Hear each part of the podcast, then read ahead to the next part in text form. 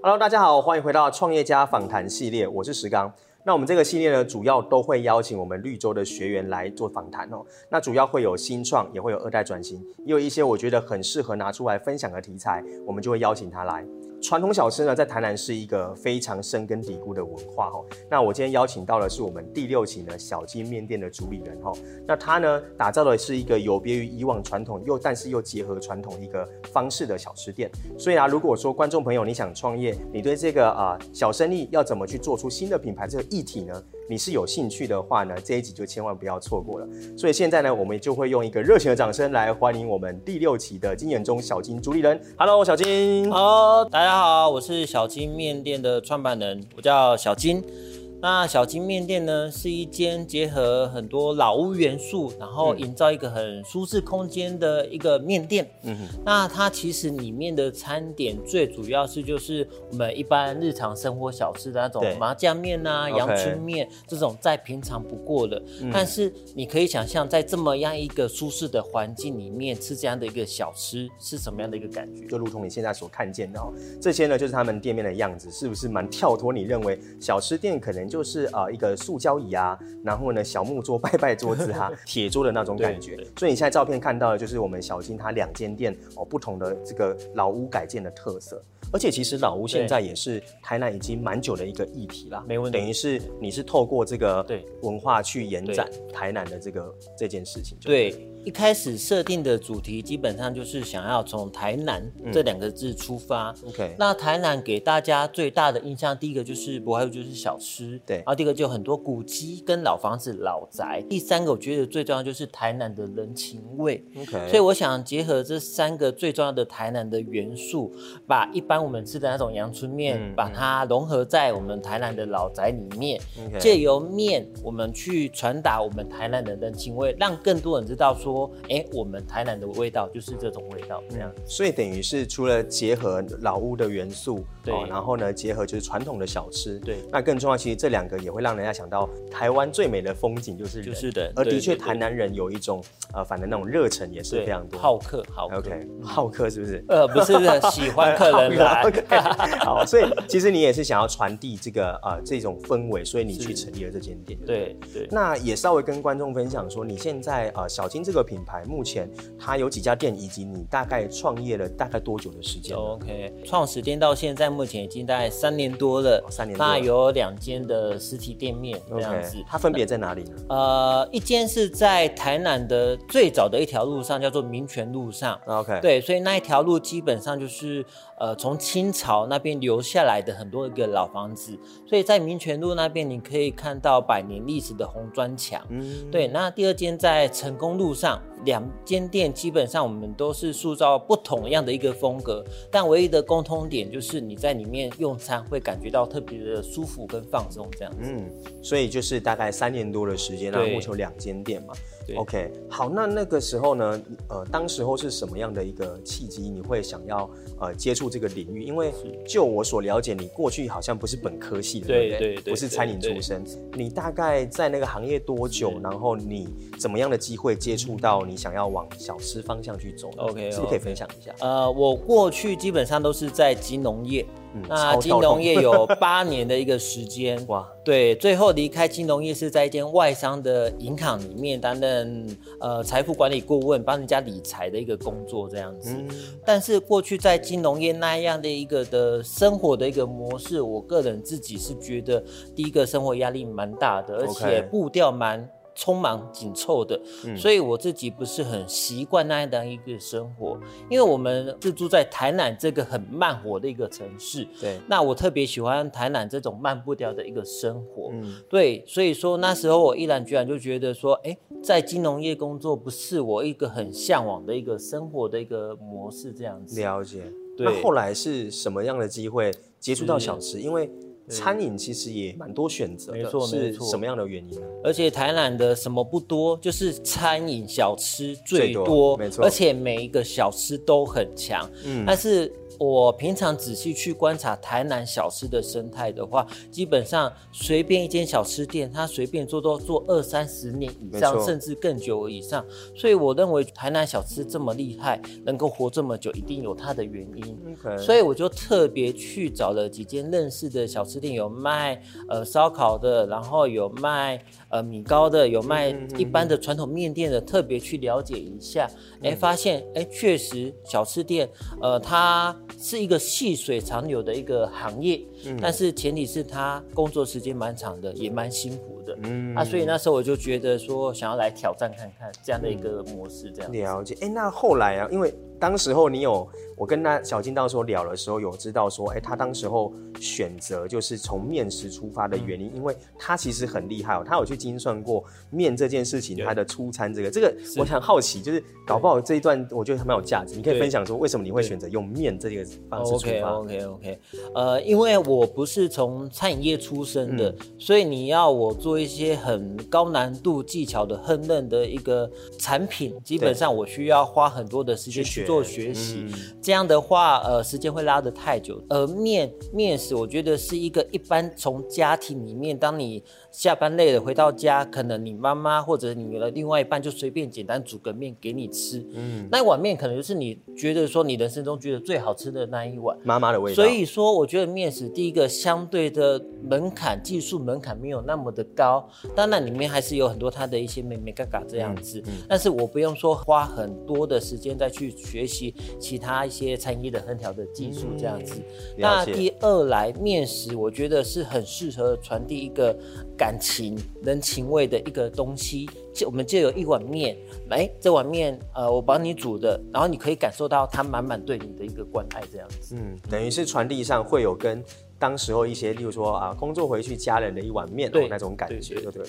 第二个我觉得很重要的是，他刚才讲到了门槛这件事，是。因为其实小金刚才有说他本来在金融业嘛，嗯，那其实跳脱金融业进到餐饮业其实是跨领域这件事，对。对，所以我觉得这一段我觉得蛮蛮有价值的，就是给观众朋友参考，就是假设你今天你不一定真的是本科系，你才可以去选择这样的创业，我觉得关键应该是说你有没有这样子的一个起心动念跟热情吧，对。对，然后呢，其实很多东西靠后天是可以学习的，是哦，所以希望透过小金这一段分享呢，也可以带给你一些启发，也许你是可以勇敢的去做一些分析跟准备的啦。对，OK，那我觉得跨领域已经不容易了，那另外一件事情我觉得更不容易哦。嗯、像你当时候在金融业应该八年，我相信收入应该算偏稳定的，对吧？还蛮 OK 的。嗯、那常常很多人要创业，又会发现一个状况是，是我我有一个理想跟梦想，可是。我要放下稳定的收入，又是一个令人有压力的地方。所以那个时候，什么契机是你决定说好，我不管了，我就是要创业的？你觉得是什么原因让你下了这个决定？第一个，当你工作到一段的时间之后，你会更了解自己要的是什么。嗯，你要在这样一个收入稳定，但是未来你的生活的模式你并不快乐，每天被业绩压力追着跑的一个这样的一个状态。嗯。一直活下去吗？或者是说，你今天换个跑道，给个机会，然后去享受或是追求说你要的一个生活的一个模式这样子。虽然说创业很难，很多事情要解决，没错。但是在创业的过程中，其实是你蛮享受当下那个解决问题的一个感受。嗯，那我觉得最有成就的就是说，你把你的产品做出来，让更多人知道的时候，他们也很喜欢你做出来的产品。嗯，这就是会让你源源不绝持续做下去的一个动力。OK，所以会要会找到坚持的动力嘛？那那个转捩点打开的那一刻，是你觉得是什么？例如说，我明明现在可能收入不错。嗯、那因为你刚才讲的那个那个东西是我如何坚持嘛？对。可是真的让你愿意是从零开始是放下的时候，你做了什么准备跟心态的调整？嗯。例如有人可能会说资金哪里来？还是我现在可以吗？我会不会能力不够？对。这些心态跟转捩点你是怎么调试的？我觉得就是呃，我会往后推。我未来的十年的生活的样子是什么啊？去想未来的。对，以终为始嘛。我未来想要过什么样的生活，嗯、那我现在就该怎么去做？一开始基本上我创业的资金也没有很多，嗯，但是我觉得先做了再说。当然，你的思考方向一定要先累积的一定的一个呃程度之后。你就放手去做吧，嗯、一边做一边改，边学边做这样子。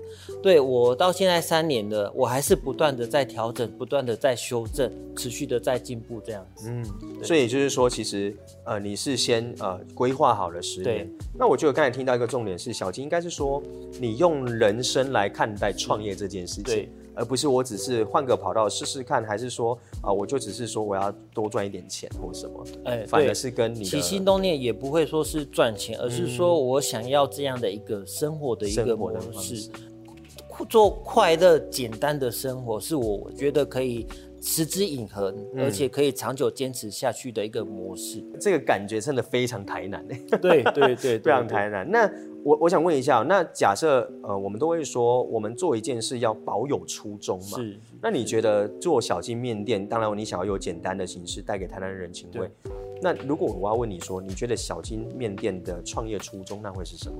虽然说是简单的一碗面啊，嗯、但是我觉得我们用心做好每一个细节，包含一碗面的面体怎么去做面的，然后它的酱料怎么做的，他们。的汤头是怎么熬出来？基本上每一道环节，我们都是非常用心、认真的去做好每一个细节。所以说，简单一碗可能卖五六十块阳春面，但是背后我们的看的是我们做这件事情的一个态度。那当然说，我们做出来成品，大家也都会感受到这样一个态度。所以我觉得说，小金的一个起始动念就是我们认真做好每一件事情。相对的，其他人就会看到你的付出，进、嗯、而就会喜欢你这一个品牌这样子。那、嗯、我觉得很棒哎，就是认真做好每一件事情，这个态度其实不止在创业上，嗯、其实对职场发展的人，是还是求学阶段，对，甚至是一个终身学习的人，嗯、我觉得都是很好的一个启示啊。OK，所以小金就是等于是打造着这个初衷在往前迈进就对了。对，对，OK，对于你正在准备创业的人，我觉得这段是非常有收获的啦。嗯、那我们现在来聊聊另外一件事。就是创业也有了勇气哦，也有了梦想哦。那我终于出去了，可是呢，创对业并不是一帆风顺的嘛。对，对而且如果你说你创业三年多，我们当时候两年前不就遇到了台湾跟全世界最辛苦的 COVID-19？没错，尤其餐饮业算是首当其冲。是是。那我也想问问看，小金，你在创业的这大概三年多的时间里面，有没有令你印象最深刻的挑战哦跟困难？那在过程中你是怎么克服它的？OK。基本上，我觉得万事起头难。嗯，对，因为我是跨领域，所以当店一开了，房租一签下去了，所以设备都买好了。开幕日期定了之后，嗯、你就没有办法回头了，头洗下去了。对 啊，因为我之前也没有任何的这样的一个相关经验，所以在初期遇到非常非常多的困难，嗯、包含说我的主面区的那一台，嗯、因为旁边都是为了装潢嘛，都是用木头定制的，嗯、但是那时候就没有考虑到，那时候在煮面的温度其实是很高的，哦、所以接近有一度接近旁边木质的一个装潢，曾经快要快要烧起来了，你知道吗？哇，对。那但是因为有个这个经验，才知道说，哎，原来厨房设备要怎么去做规划这样子。嗯、然后大大小小问题，水管会塞住啊，上面天花板会漏水啊，因为老屋的关系。然后员工时不时就会打来说，哎，老板，我今天要请假不能上班。总是说大大小小的问题一堆，但是你当下能做的就是想办法去。解决它，嗯，对，因为你不解决的话，问题就会一直拖，一直拖，一直卡在那边。所以说，呃，当下很多问题我都没有遇过，但是你就会想办法去解决它，这样。嗯，也就是说，其实要把焦点放在解决问题，而不是在那边可能自怨自艾啊，对，没错，就没有用嘛。对。那在这期间里面呢，我们来聊聊关于疫情好了。是。你觉得疫情对你来讲最大的冲击跟挑战是什么？那时候疫情大概是去年的六月初刚爆发，嗯、也是我第二间店成功店那时候刚开始刚开幕的时候，嗯、就面临到这样的一个状况。那时候会面临一个很大的一个抉择，因为员工已经找了，对，然后房租也签了，签了。如果说你要持续营业下去，这样说好，一定是会赔钱，嗯，这样子。那时候就面临说，哎、欸，你要继续。营业下去嘛，当做是营运，或者是说你先停止停损，对，大不了付房租而已。但是这时候你找来的伙伴，可能就是要把他先让他们休息这样子。面对这两种的选择，其实当初有点煎熬。嗯、但是好在说，我们当初小金的品牌理念就是做一个有温度、有人情味的一个品牌。对，所以在之后不管遇到任何的事情，我还是会以人情味为做第一的一个考量优先。嗯、所以我决定就是把它当做一个呃练习。对，一个试营运的一个期间，把员工留下来，嗯、因为当当时来客数也没有很多，那他们持续去做练习这样子。嗯、那当然，现在疫情过去之后，这些留下来的员工，我觉得向心力都还蛮够的，因为我们共同经历过那一段很情感，对，很悲惨的一个状态这样子。真的，对，所以因祸得福啦。对，所以的确那时候在呃，因为那时候我知道，像后来的解法，像。有外送平台可以去先撑住嘛，但是的确最大的问题还是在人才的对使用上面，因为你让他走了，他就等过了，也许就找不回来了。没错，没错。所以你是等于是说，你要面对到底我要继续让这个成本去燃烧，对，还是我要就就此打住？是，这可能就是一个天人交战的时候。对，对，经过这么困难的时刻啊，因为呃，我觉得创业家都有一种偏执跟一种呃，就是我不认输的心态啦。可是一定会有很低潮的时候。是，当遇到这种低潮的时候，你自己是透过什么样的方式，或怎么样让自己可以坚持下去？有没有什么信念跟什么心态可以跟我们分享？其实我觉得没有很特别的一个低潮，嗯，因为我觉得当你开店了之后，太多事情要去处理了，嗯，每件事情你自己就是想办法把它处理好。把它处理好，但是当你发现没事情处理的时候，其实你必须要去思考这间店未来的一个规划。对，所以你永远有思考不完的问题。呃，解决不完的问题，所以说我觉得每天都是一直在规划我们这两间店或者是小金这个品牌未来的方向怎么去走，嗯、而不是会去去把自己陷入一个低潮的一个状态中，让他让自己心情沉浸在哎、欸、我不想做，从来不会有这样的一个想法，而是说我们怎么持续往前迈进。嗯，这样我觉得这个真的是不谋而合哦。不管是小金还是我们前几集访问过的创业老板，包含我自己，曾经也有问过我这个问题。那我觉得这些问题，有人会问说，会不会很难坚持啊？我觉得那是因为他还没创业。是，对，因为创业了有点像就是你附身了自己的孩子。对对，那你孩子生了，你不能说我好累，我不要养了。没办法，不可能。没办法。对，对所以我觉得都是一样哎，就是我问了那么多，的确大家不会曾想放弃，反而在想的事情是。那我怎么更好？没错，没错。好，所以观众朋友呢，如果你有这样的想法，反而我会觉得像小金刚才讲的，你可以先做一点规划，你就可以试着尝试去努力看看的。是，反而做了有时候才会知道嘛。对，做了再说。呃，听起来你我们都会想说怎么解决嘛，怎么解决方式。当我们遇到困难，我不会，我没学过。那你会透过什么样的途径找寻一些 solution？像是有人是阅读，有人是上课，有人是干嘛？就是你会用什么方式来找你的解法？是是是。改变对我最大的是我在第二年开业两年之后，我有一个突然有一个想法，因为这过去两年我一直在练我的基本功，嗯、一直在维持我店里面的一个营运状况，怎么去做优化。嗯、但是我觉得不能一直把自己卡在里面，嗯、而不知道说外面发生了什么事情。嗯，所以。第三年初的时候，我给自己一个功课，我必须要出去外面上课，嗯、去上一些什么，我可能行销不会，怎么社群经营，然后怎么去做一些经营管理的这个部分，我什么其实都还需要学习更多，才有办法让这间店继续走下去，继续成长这样子。嗯、所以我就是有一天在网络上找啊找啊找相关的课程，想要去上。后来就发现有一个台南的一个创业课程就出现在我的脸书专业。哇，然后就他有一个那个说明会，就好奇就点进去报名了，然后就来实际现场听听看这样子。嗯，对，就是我们那时候相遇的契机。没错没错，就是这边。我觉得不容易啦，就是。呃，老板的确要持续学习。对，那也想问问小金，既然聊到了这个球丢过来了，我还是要问一下。好，那因为小金是我们第六期的学员呢、啊，也在毕业也没多久。是，呃，绿洲计划呢这个系列的课程，嗯、你就带给你最大的帮助，还有呃最有感受的地方会是什么呢？呃，我觉得帮助非常非常的大。呃，最大的收获就是在于说，因为我一开始是做小吃，嗯，那我一开始。没有上过创业逻辑、商业思维的这方面的一个课程的时候，嗯、那时候我们总是认为做小吃，越多人知道，越多人来我们店就是越好。嗯，但是经过上完课之后，我了解一件事情，什么叫做定位？嗯，你把你的品牌定位在哪边？你的客群是谁？而不是说我们一直花费很大的心力要去满足每一个人。嗯，这样我觉得太累了，而且。也不一定每个人都会喜欢你这样的一个方式，所以我觉得定位非常的重要。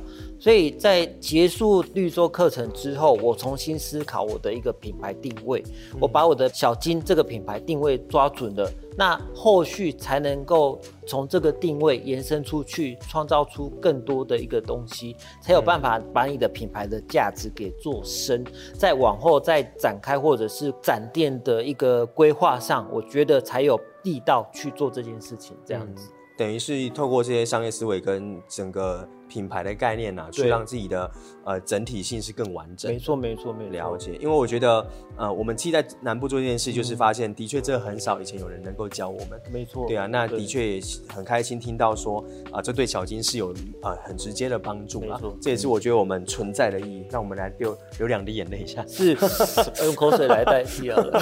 OK，好，那我所以这边也想跟啊创、呃、业者们聊聊，就是说，其实在，在呃创业家他不能只是在本业很。专精而已嘛，他可能还是要有持续增长，就需要持续的学习。对对，好，所以我觉得不管是上课啊，还是说阅读啊，还是去找一些前辈啊或不同产业的人交流，都蛮重要的。没错没错没错。OK，好，谢谢小金给我们那么棒的反馈了。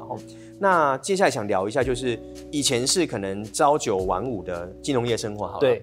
那到创业之后呢？像你的刚刚有说到，小吃的时间比较长。对，那你觉得创业前跟创业后生活上最大的改变或差别是什么？我觉得最大的改变就是你的呃心态，嗯，我觉得是快乐吧。哦，对，因为。呃，有些人会把工作跟分为上班跟下班的一个时间，但对我来说，我在追求一个我快乐的一个生活的一个样貌跟模式。嗯，那我创业了之后，这就是我找到我想要持续做下去快乐的一个生活的模式。嗯，所以。不管是他每天可能早上七点多就要去菜市场买菜，或者是到晚上九点多收店打烊，这都是我的生活的一部分。对，而我每天就是非常享受在这样的一个模式当中，嗯、所以我觉得现在在做创业也是我很快乐的一件事情。这样子，所以这就是其实我们以前点拾在文章也有谈到关于热忱这件事啦。其实工作跟上班，他如果成为创业者。你真的会知道，没有所谓的上班下班，就没有就没有，因为哪怕你可能空班休息，对，还是你回到家，你脑中可能还是在思考着公司的事情，对，没错没错。所以反而应该要想的是怎么跟呃工作跟生活去做共处，是呃生活平衡这件事情。因为有人说创业好像就是要。呃，得到更多的自由，对，或者是说可以得到更多的时间，对。可是其实初创可能不太容易是这样。嗯嗯。那你你自己有没有就是说，因为难免会有就是精精神很棒的内心充足，但身身体可能比较疲倦，对。哦，或者是有时候身体 OK，但是可能疲乏久的精神，就难免会有。对。那你自己是怎么去调节这个？呃，放松舒压的过程，你是会用什么方式？嗯，时间上的话，一定会占据你生活蛮多的，因为时不时都会关心你自己本业的事情。嗯，但是我觉得你的自由是在于说，你今天所做的任何的决定，都是发自你内心想要去做的，而不是别人。限制你，规定你一定要去怎么做，这样反而就不自由。所以你在选择权上，你是有掌控权的，你是自由的。那我平常会放松的。我觉得兴趣吧，我觉得就是养植物。嗯、那当初养植物基本上是为了点缀店里面的一个感觉跟装潢这样子，但是基本上养久了就慢慢培养出一些兴趣这样子。嗯、而且植物我觉得是一个非常疗愈的一件事情。你看着你的店里面植物，然后一片绿色的，就坐在那边就哇。舒服 舒服。所以以后小金就会变亚马逊的概念，就对对对对对。所以坐在这边也是蛮舒服的。可是偷偷说那是假的啦。啊，没关系啊，观众不知道啊，你讲出来了。啊，这段剪去花絮就好。OK OK OK。那所以等于是说，要培养一个兴趣，也是一种。呃，创业可能在生活上的一些乐趣啦，我觉得这也很棒啊，因为像今天早上有访问的杨爸爸，对，他说他会去清晨骑脚踏车，哎，这也是一种培养的乐趣嘛，所以我觉得这也是给不同的创业者一个参考啦，是，因为呃，生活即创业，创业即生活，这已经是连接在一起，对对对，OK，所以他刚刚讲到，你内心没有被规范，你是有选择权，你是自由的，对，所以我觉得大家要用这个。逻辑来看待会比较好一点点，因为现在很多人关于创业，有的人会觉得哦，是不是很困难？对，很大很难。对，那可是像刚才听完你的经验，其实你是有分析过，而且你也做的也啊、呃，做了三年多了。是。哦，那你可不可以给就是镜头前面，就是说他正准备创业但迟迟无法往前的这些呃新创朋友或准创业的朋友，有没有一些建议或一些心态可以传导给他们，给他们一点鼓励的？如果说回到当初我在做选择的话，我会先去找更专业，可能有在辅导、上课、创业这相关的一个单位，先去做定位这件事情。因为当你一开始定位好的话，你会少走很多冤枉路，节省很多时间跟一个成本。那当你想要做的事情，你定位好了，你也想清楚，这不是一时兴起的，或者是一时跟人家跟风。而你的起心动念，赚钱不是排在你第一的话，你就做下去吧。嗯，对。也就是等于是你真的发自内心想做这件事情，没错没错。所以某种程度也是鼓励大家，你真的很想做，你要去思考，是你不能再为了委曲求全这个薪资而被困在那个工作里面。其实反而是更对不起自己的人生。没错没错。因为人生就一次嘛，就是时间才是应该我们最应该 care 的事情。没错没错。哇，难得看小金这么励志了，好不好？OK，那最后呢，我们的问题是这样啊，就是小金现在有两间店了，一个在台南民权路中西区，另外一个在台南算。北区的成功路嘛，对，已经有两间店之后，接下来的小金有什么样的规划，跟有什么样的计划，是不是也可以跟我们分享一下？接下来的一个规划可能会。呃，以线上为主，因为目前都是实体店面。对，那接下来可能会增加一些线上销售的一个产品的东西，哦、同时在可能未来两年之内，两年之后啦，两年之后也开始会做展店的一个部分。展店。但是模式的话，可能会跟现在稍微不一样。那这边我就卖个关子，关子对，期待一下，期待一下。OK，所以会先产生出可以线上去呃推广的产品，哈。那那方便知道是类似偏向什么样的产品吗？以面店延伸出去的东西，譬如说我们的酱料。我们的酱料基本上非常用心的去做，这样、欸。他们酱料是真的很好吃，去那边专门吃酱料，但是酱料就非常香啊。对对对。OK，所以会用酱料的模式去进行。嗯哦，那很棒哎，对，蛮期待的。所以等于是会有线上的产品推陈，那未来可能两年后会开始进行线下的展店，这样。没错，以后会有。想法就是更大，就是说台南展店完，如果顺利，是会想要推广出台南吗？还是你有这样？这是会是长期的目标。长期目标。对，因为我觉得人情味这件事情不只是在台南，台我觉得是延伸台湾的人情味，嗯、或者是亚洲人的人情味这样子。哇，征服、啊、所以我们跳脱出我一开始的一个框架，我们把我们的理念想要延伸出去，让更多人知道说，哎。台湾就是这么一个美丽的一个地方，这样、嗯。其实我觉得很感动，因为我觉得像呃这里额外聊一下，就是你看我们在讲料理，嗯、我们会知道中国有川菜，是。那我们知道日本有日本料理，韩国有韩国菜，对。法式对。哦都有。但是真正我们说台湾到底有什么？对，台湾其实很有意思，是台湾它是一个宝岛，我们都这么说。没错。但它也的确受过很多的殖民跟统治。对。所以它有很多的文化保存。对。但是的确，最后在台南，我觉得小吃的确是一个我们值得推崇的。没错。但是很尴尬的是，小吃好像涨价就又被人家人人喊打。对。但可是我应该觉得，小吃应该是做出台湾新的高度。没错。对。所以我觉得小金其实的确有在往这个方向走。努力中，努力中。所以我会邀。邀请哦，就是如果你今天呢、啊，呃，你是对呃小吃文化，甚至你对台南的人情味这件事情，你的体验想更多，你不一定在台南，如果你在外县市，我真的非常诚意心的邀请，可以到草金面店走一趟，你真的会感受到他们的人情味之外呢，这个空间也是非常的舒适的。嗯、那假设你今天呢，我也想要成立一间自己的店，哦，有一个梦想。我觉得你今天也可以去小金面店呢，找找小金老板，跟他交流一下，应该会愿意分享啊。哈，没问题，多聊多聊。对对对，就是小金他也是一个非常愿意分享的人，所以如果你也在这件事情上有一些呃想要跟他交流的部分，也可以欢迎你去找他吃碗面，哦，聊聊天，哦，去交流一下。那当然，最后如果你还有其他问题，你也欢迎在这个影片底下可以来留言跟我们回应一下。那到时候呢，有任何问题，我也会跟小金这边做联系，我们也可以在一起回复观众朋友的问题。没问题。OK，好哟。那今天呢，我也非常开心呢，邀请到我们就是台南最有人情味、最美丽的店面小金面店的主理人小金，来跟我分享这一段他创业的故事。嗯、那我希望呢，也是对荧幕前的观众你有很大的帮助。为自己勇敢一次，把人生考虑进去，然后踏出这一步，对，非常的励志哈。那如果你喜欢这个频道的话，当然帮我按赞、订阅、加分享啦。那分享给谁呢？我觉得可以分享给你周遭他已经说想创业或已经在创业的朋友，也许这集对他是有帮助的。没错，这也是我们拍这个影片的目的。OK，那今天真的很开心邀请小金来，所以我们最后呢，是不是呢来请我们吃碗面啊？不是，OK，没问题，走。OK，那我们就跟那个镜头前面的朋友相约在小金见面啦，好吧？到时候见哦，谢谢，拜拜。